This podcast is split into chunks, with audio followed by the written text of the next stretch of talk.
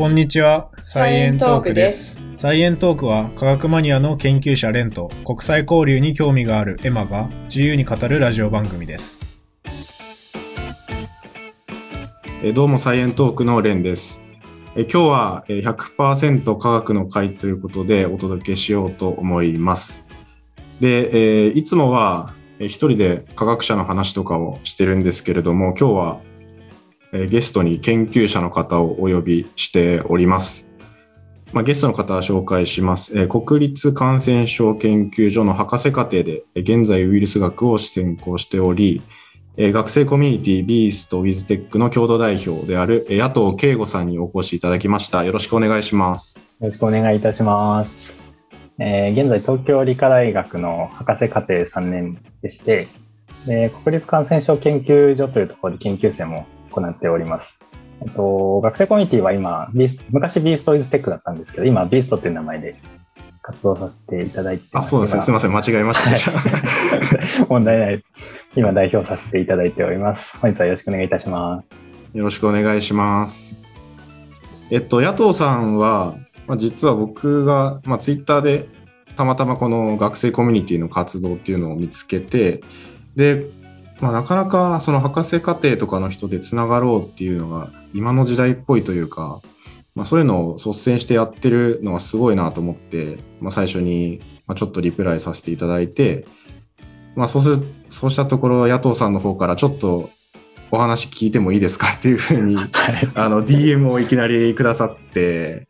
でそこからちょっと一回この収録の前に一回お話しさせていただく機会もあったんですけど、まあ、そこでポッドキャストってどんなもんなのかみたいなのをちょっと僕全然まだポッドキャスト始めてそんなに日が経ってない僕が言っていいのかみたいな話をちょっと偉そうにしてしまったんですけどまあそんな感じでまあじゃあまあ、よければ、ポッドキャストで研究の話とか、まあ、そのコミュニティの活動について話してみませんかっていうことでお誘いしました。えーよろしくお願いします。よろしくお願いします。その説は大変お世話になりました。非常に勉強になりました。はい、非常に楽しい話を、結構2時間ぐらい話してしまいましたよね。そうですね。あんまり普段そんなに喋んないんですけど、結構盛り上がってお話しさせていただきました。ありがとうございます。はい、なので、あの、僕と野党さんは直接の知り合いというよりかは、まあ、これ2回目の会話っていう感じなんですが、うんうまあ、だからこそのちょっとインタビューという感じでお届けしようと思います。でですね、今日は実は僕たち2人以外にも、まあ、実はこのズームで観覧している学生の方がいまして、えーっと、まあ、直接ちょっと会話するのは、まあ、今回はないんですけれども、まあ、実はこういう公開収録みたいな感じでやっていて、あの逆に僕の方が緊張しているっていう感じで やっていますね。非常にちょっと嬉しいですね。これもコミュニティの方たちが参加してくれてるっていうことですよね。そうですね。僕が運営してるそのビーストっていうところで、今一緒にそのアカデミア界隈の研究者のアウトリーチをやってるんですけど、そこで一緒にやってる2人に来ていただいて、公開収録 収録という形ではい。お願いいたします。ありがとうございます。あの、ズームの画面にはお二人の姿が映っているので、非常に、えー公開収録感がありますね。じゃあちょっと今日は、えっ、と、そんな野党さん、前半では野党さんの、えー個人の研究のお話だったりを聞かせていただいて、えー後半ではコミュニティについてちょっと深掘りしていこうかなと思います。はい。ではまず最初にですね、えっと野党さんがどんな研究をしているのかっていうのを、まあ、簡単にご説明していただいてもいいですか？はい。えっと、僕が研究しているのはですね、まあ、割と今タイムリーな話題ではあるんですけど、ずっとウイルス学を学部の4年生から今6年目とかなんですけど、やっていて、主に肝炎ウイルスに対するワクチンとか防御抗体の研究を今メインにやってます。まあ、特に B 型肝炎ウイルスを中心にやってます。いや今、非常にホットなところですね、ワクチンっていうのは。そうですね。実際にやってるのはウイルスのワクチンに実際つながるようなところっていうことですかね。そうですね。もともと、まあ、今、ちょうどまとめてる、えっ、と、論文は、実際にワクチンなんですけど、D、それこそ DNA ワクチンのまとめまとめているんですけど、はいはいはいはい。DNA ワクチン。はい。はい、それプラス、もう過去に報告したものは、えっと、表面、そのウイルスの表面タンパク質って、まあ、コロナでいうとスパイクタンパク質とか、こう話題に出ると思うんですけど、はい、そのワクチン作るときに、じゃあ、どこをターゲットにしたら一番効果が出るのかみたいな研究って、やっぱり必要で、うん、いろんなウイルスでされてきて、で、まあ、僕は、まあ、過去に報告したのは B 型肝炎ウイルスなんですけど、表面のどこをターゲットにしたら、より効率よくウイルスの感染を抑えられるのかっていう、まあ、ワクチン開発のための基礎研究みたいなところを主にやってましたね。うん、面白いですね。実際、じゃあ結構構造生物学寄りなところなんですかね。多分やってることはエピトープっていうようなあそうです、はい、エピトープ解析ですよね、きっと。そうです、はい。だと思うんですけど、まあ、僕ちょっとあの、化学が専門で、まあ、合成とかを実際専門としてはやってたんですけど、まあ、結構そういうバイオ系のところも結構興味があって、まあ、いろいろ調べたりもして、で、まあ、ちょっとかじってるぐらいなんで、ちょっといろいろ聞きたいなって思ってたんですけど。そうなんですね。はい。はい。まあ、まさに、その、まあ、さっきのスパイクプロテインみたいなところで結合するのを見つけるっていうところを実際多分どういう感じでやってるのかって想像つきにくいかなって思うんですよね。あ実験してない人からすると。なんか口で説明するの難しいかもしれないですけど。まあ過去にやってたこととしては、まあ、B 型肝ウイルスの表面タンパク質って、まあ、3種類あるんですね。ちょっとここが専門的な話になっちゃうんですけど。ああ、全然いいですよね。はい、どんどんおっしゃって。そうするとちょっと、もうちょっとバックグラウンドからお話しすると、はい、B 型肝ウイルスって、えっと、3200ベースペアの不完全日本差の DNA ウイルスっていう、なんか名前からちょっと特殊なウイルスなんですけど、はい、感染すると、その核内にゲノムが入って、その不完全日本差って言ったんですけど、それが伸長して完全に本差の DNA を核内に作るんですね。うんはい、だから、えっと、薬による排除が非常に難しいウイルスで、うんうん、で完全にそのウイルスを1回体内に入ったウイルスを排除するのが難しいので、だからワクチンで予防するのが大事だよねっていうことは、まあ、古典的に知られていて、まあ、ワクチンは昔からあるんですね。1980年、90年ぐらいからあるんですけど、うんうんはい、これはいわゆるタンパクワクチンっていうやつですかね。はい。えっと、この B 型肝炎って表面タンパク質3種類あるっていう話ちょっと出したんですけど、はい、長さの違うタンパク質が3種類あるんですね。すごいわかりやすくて、はい、スモールタンパク質、ミドルタンパク質、ラージタンパク質っていうんですけど、わかりやすいですね。スモールタンパク質にちょっと長、それがちょっと長くなったのがミドルタンパク質で、さらに長くなったのがラージタンパク質で、で、ワクチンに使われているのが、そのスモールタンパク質のみなんですね。うんうん、で日本のは酵母で作られてるんですけど、で、まあ、ワクチンってすごく効くんですよね。ずっと防御効果、世界中で知られてるんですけど、と成人男性の10%ぐらい効かない、効きにくい人がいたりとか、うん、あと、HIV、えっと、免疫不全症候群のウイルス、HIV。はい。合って合ってると思います。合ってます。HIV との共感染っていうのが割と問題になっていて、その、はい、HIV 感染患者ってその免疫がつきづらいので、HIV 感染の感染してる人にそのワクチン打ってもなかなか免疫つかないよねっていうところで、うん、まあ、そういうまあ若干の問題点というか課題点があるので、じゃあワクチンもうちょっといいものできないかなっていうところで、その現行の S タンパク質スモールタンパク質だけではなくて、もうちょっとラージタンパク質とか使えないかなみたいなことを考えてる、考えてた研究グループが、で、僕ら、僕らなんですね。なるほど。小さいところを狙うっていうのは、うんうん、やっぱりそういうウイルスとかを変異して、まあ、その抗体とかが効きにくくなったりするっていうのが結構問題になりますよね。HIV とかもおそらくそう、エンベロープのタンパク質がすごい変異しちゃったりとか、うん、まあ多分よく一般で、今の新型コロナウイルスも、まあ、デルタ株の感染力がとかすごい、それも S タンパク質に変異が入ってっていう話だと思うんですけど、はい、まあ、それを起こらないようなっていうことですね、はい、より広い範囲をっていうところですね。うん、そうまさにそのワクチンエスケープミュータントっていうワクチンから逃れるような株も変異も報告されていて、まあ、確かに聞きづらくなるんですけど、うん。まあ、そのために別のターゲットを見つけようっていうところで、そのラジタンパク質に、まあ、僕らは着目して、まあ、なんで着目したかっていうと、その B 型肝炎ウイルスってあまり研究がその進んでなくて、研究っていうのはそのウイルス学的な、どうやって細胞に入ってるとか、どのタンパク質がって入ってるとか、あんまり進んでいなくて、で、唯一知られてるのが、その細胞表面の HB 型肝炎ウイルスが細胞に入るときに MTCP っていう膜タンパクを使ってそこにバインディングするんですけど結合するんですけど、結合するときに使うのがそのラージタンパク質の一番先っぽの部分なんですよね。うんうんで現行そのスモールタンパク質だけでワクチン作られてって言ったんですけど、はい。まあ、スモールタンパク質に対する免疫をつけてそのウイルス感染のどこをブロックしてるのかってよく分かってなかったんですよ。ああ、なるほど。なぜか効くみたいな、うん。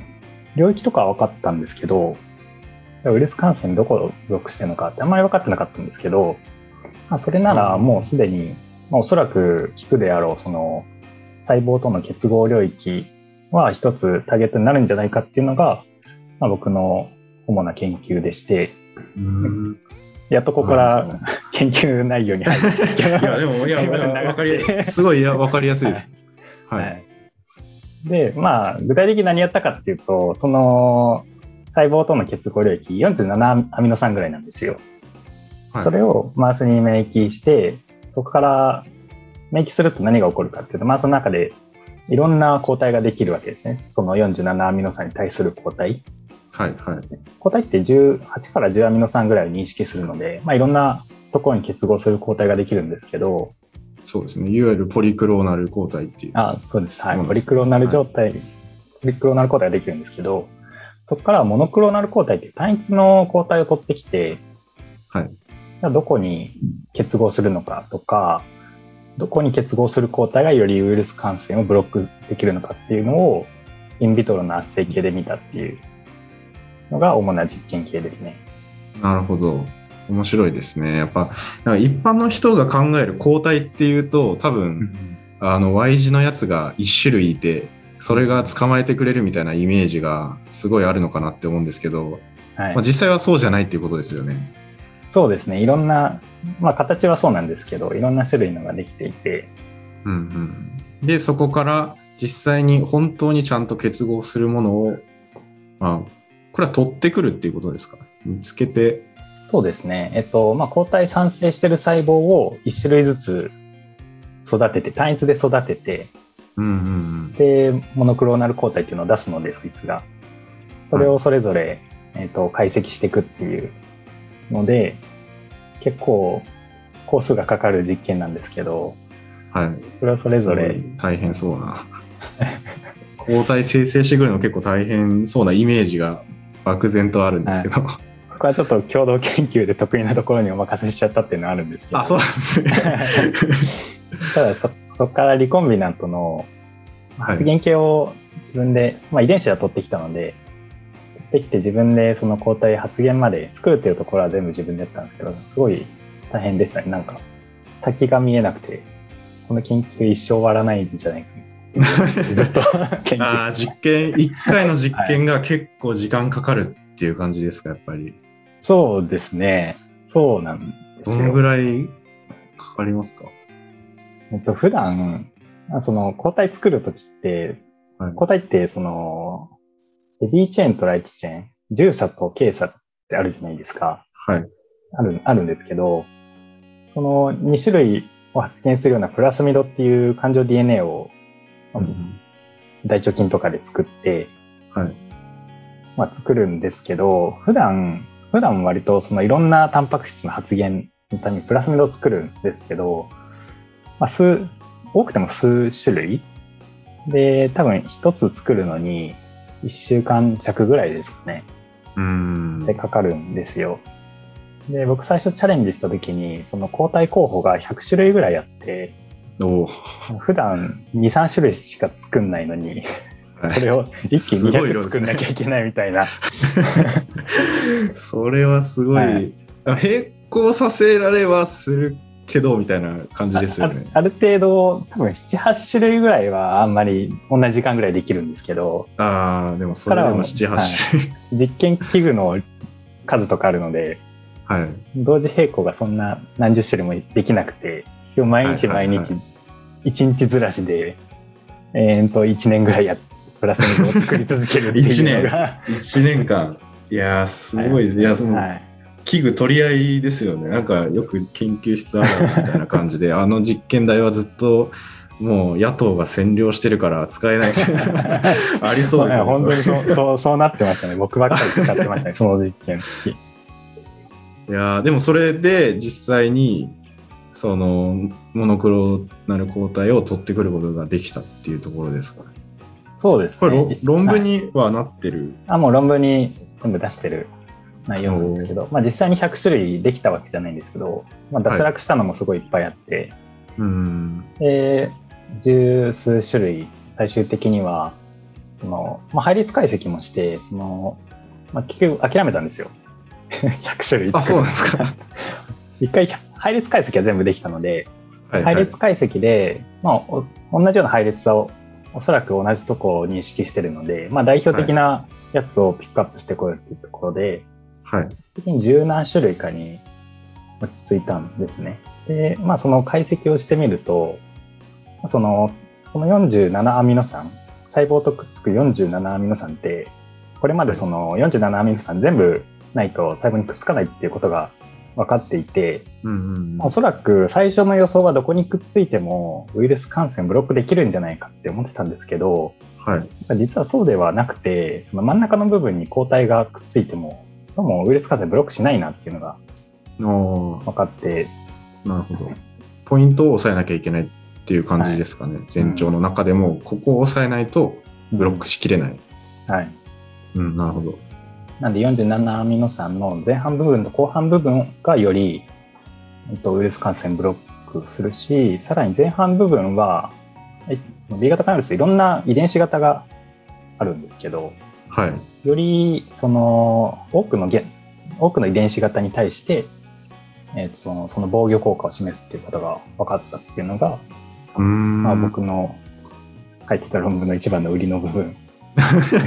それすごいでも大事なポイントですよね、はい、実際に。その、多分ブロード性とか言ったりすると思うんですけど、はいはい、いろんなウイルスの、まあ、いわゆる型みたいなのに効くっていうイメージは多分、まあ、今こんだけウイルスで騒がれてるんで聞いてる人もイメージはしやすいんじゃないかなってすごい思うんですよね。あのいろんな変異に効く抗体がすごいいいっていうのはイメージもしやすいですし、はい、まあ、でも実際にそれを見つけるとかどこが効いてるのかっていうのを見つけるためには結構泥臭い研究が必要だと、そうですいうことですね。はい。まさにそこのポイントを抑えるっていうのはものすごい大事で、そのポイントっていうのは大抵ウイルスにとって非常に重要な場所なので、はい、例えばウイルスウイルス種、遺伝子型が変わっても保存されていることがすごく多いんですよね。はいはい。だからそこをちゃんと捉えることでより、そこを公言にすると、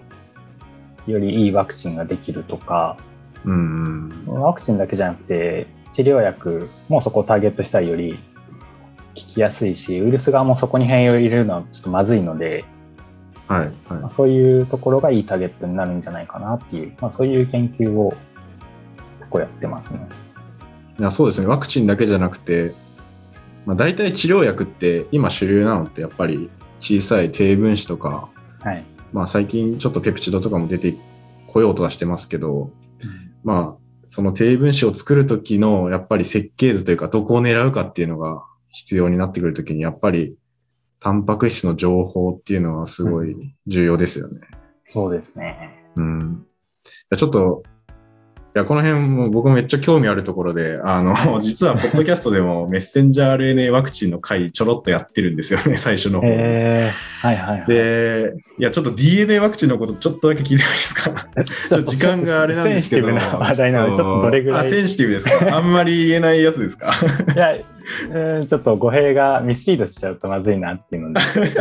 あんまり言いたくないなっていうの。ああ、そうですか。だったら全然大丈夫です。いや、なんか、それ、今の分かった情報をベースになんか、はい、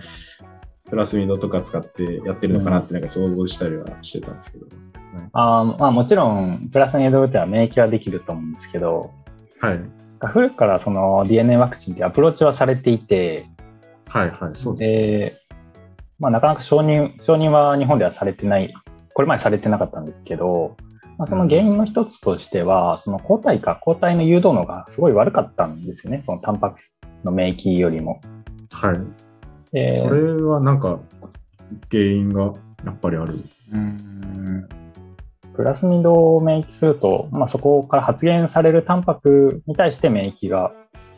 はいはい。と起きるんですけど、その発現量と、まあ、単純に注射で入れた時と、やっぱりタンパク量がものすごい違うと思うので、ああ、ちょっとしかできない。そこでなかなか DNA 免疫って使われてこなかったですし、安全性っていう面も当然、まあ、クリアできなかった。うん。まあ副作用があったとかではないんですけど、はいはい。うんそのまあ、完全に安全ですって言い切れなかったので、なかなかできなかったんですけど、うん。まあそういう意味で今回、すごいですよね。ああやって DNA ああ、アストラゼネカとが。か、そうですよね RNA もそうですけど、あれだけ効果が出るっていうのは、なんかすごい意外でしたね。うんう。まくいかないだろうと思ってたんですけど、すごいなとまあなん。か、すごいリスクというか、うんよく自分の DNA にそれが組み込まれちゃうんじゃないかとかうんいう話もありますし、どうしても多分 DNA を運ぶのが難しいのかなっていうイメージを僕は持ってて。えっと、DNA はむしろ運ぶのは安定性は高いので、運ぶのがああ、高い。メッセンジャー RNA とかに比べるとやりやすいんですか？はい。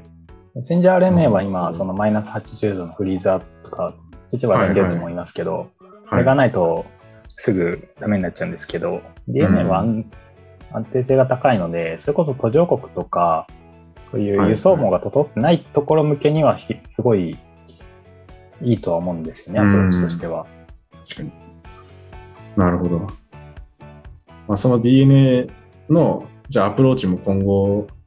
まあ、もしかしたらもっと発展してくるかもしれないっていう感じですかね。まあ、妄想にはなるんですけど、むしろそっちがだんだん主流になっていくんじゃないかなみたいな、ある意味ブレイクスルーではあったので、はい。確かに品これでなんかの方にも、そうですよね。うん本当に使えるぞっていうのが、うんこれってもう完全に今のが初めてですか？世界で初めてですか ?DNA のワクチンとして。初めてではないです。ああ、他のものでは。しますね。DNA ワクチンは他の国でどっかで承認されてた気がしますけど、ちょっとあんまり覚えてないので、信じないでください。まあでも、まあなかなか難しかったっていうはい。ところですね。はい。あと、長期的な安全性がクリアできれば、うんワクチン、他の疾患のワクチンにも使われると思いますし、はい。開発費、開発費製造費が多分安いと思うので、タンパクよりもうんなるほど。コストのメリットがあるありそうかなと。あと医薬品関連にもつながるんじゃないかなとはちょっと予想はしてますけどね。うんうん。いや、面白いですね。なんか実際、すごい、応用が見えてる研究って、やっぱり、モチベーション上がりますよね。なんか、ゴールが見えてるという。か、うん、もしかしたらこれが本当に、だなんか誰かの役に立つんじゃないかみたいなのがあると、ちょっとやりがいがありますよね、やっぱり研究そうですね。は。はい。まあ、僕の研究はそんなに実用化とかは全然視野には入れてなかったんですけど、うんうん。まあ、今だいぶホットな話題なので、先行きが明るいというか、そうですよね。面白いなって思ってまうす。ん、すごい注目なところではありますよね。はい。いやーありがとうございます。ちょっと研究の話、ちょっと僕楽しすぎて喋りすぎちゃったんですけど。ありがとうございます。いやーありがとうございます。まあ、ちょっとあと、一個、あの、パーソナルなところで、なんで研究者を目指そうと思ったかって聞いてもいいですか？はい。えっと、そもそもは、えっと、大学選択の時に、なんかその医薬品シーズンみたいなのを作りたいって思って、で、東京理科大学のその生命関生命工学関連のとこにうん進学したのが一番最初ですね。で、まあその医薬品シーズンっていうところの発端は、なんか命に関わる仕事をしてる人ってかっこいいなと思って、うん。昔中学校の時に職場体験で消防署行ったんですけど、消防隊 消防隊員めっちゃかっこいいなと思って、確かに、うん。ちっちゃい時の憧れますよね。はい。人を実際に助けるみたいな。うんうんうん。はい。だからそこでまあより多くの命を助けたい命に関わる仕事をしたいっていうところで、まあ、医者とか薬剤師とかいいなと思ったんですけど、はい。そんなに頭が良くなかったのでそ の僕の頭脳でもいけるかつその命に関われる仕事って何かなっていうとその医薬品シリーズを作ってで将来患者さんを救えるようなシリーズ作りたいなっていうのが、まあ、最初の研究者を目指そうと思ったきっかけですね。それは頭がいいですよ。いやいやいやいや そっちに行けるのはなかなかすごいですよ。選択肢があんまりなかったんですよね。なるほど。いや、ちょっとこれもう、はい多分これ、これだけで1回分ぐらい取れちゃうぐらい今喋っちゃってるんですけど、じゃあちょっとそろそろ後半のお話に行こうかなと思います。はい、ここまで前編お聞きくださりありがとうございました。えー続きは次回のエピソードで公開したいと思います。ありがとうございました。サイエントークは各ポッドキャスト配信サイトや YouTube にて配信しています。Twitter や Instagram もありますので、ぜひチェックしてみてください。よろしくお願いします。以上、サイエントークでした。